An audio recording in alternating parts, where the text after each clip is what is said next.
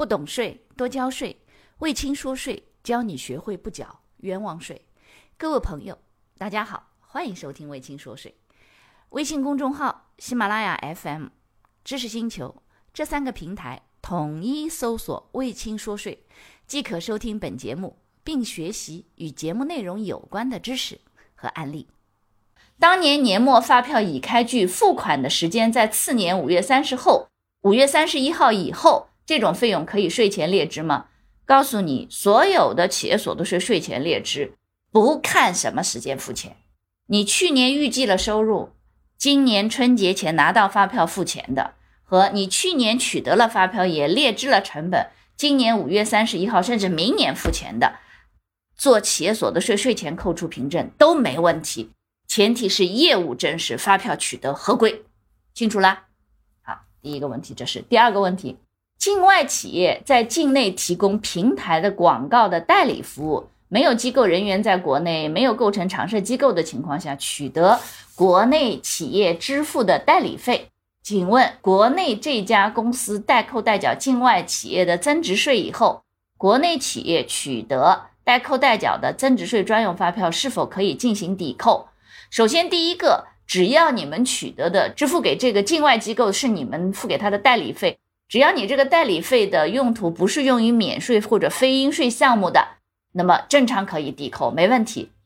那另一个是不是需要代扣代缴境外企业的企业所得税和印花税？印花税要代扣，企业所得税需要去甄别。为什么啊？就像你说，这家企业在境内，他们的是境外的公司，它的服务器可能都在境外，只是因为现在互联网公司它提供服务的时候，它不需要机构在境内，也没有人在境内。这种情况下，在境内也不构成我们税法所说的常设机构。那这个时候就有一个问题了，他所提供的这个平台服务做广告的代理服务，这部分的广告代理的劳务的发生地，也就是说，是不是在境内的企业为境内的企业提供的境内的广告代理的服务，这部分的劳务的发生地，它的业务的发生地是不是在境内，并且还有一个，他提供这种平台服务的时候，他是不是会涉及到这种？特许权使用，所以他需要去具体甄别这部分的内容。一般情况下来讲，企业所得税在判定的时候，特别是非居民在境内的这个业务的企业所得税，第一，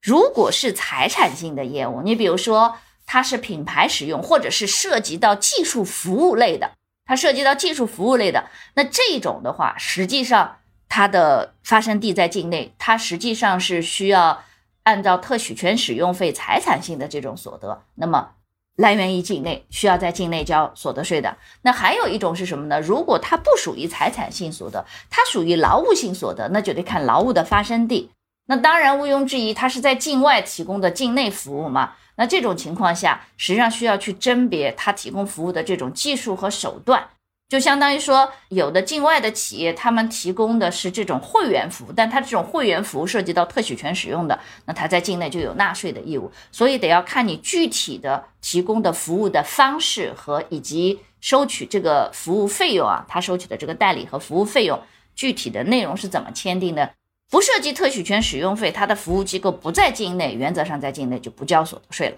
因为企业所得税劳务性的所得是看劳务发生地。所以这个可能需要去甄别一下。感谢你的收听，如果觉得我的课程对你有帮助，欢迎给我点个赞，并且呢，把这个课程可以转发给你的同学呀、朋友啊、同事啊，甚至老板，让更多的人了解和掌握税务的知识。不懂税一定多交税，所以听卫青说税，不缴冤枉税。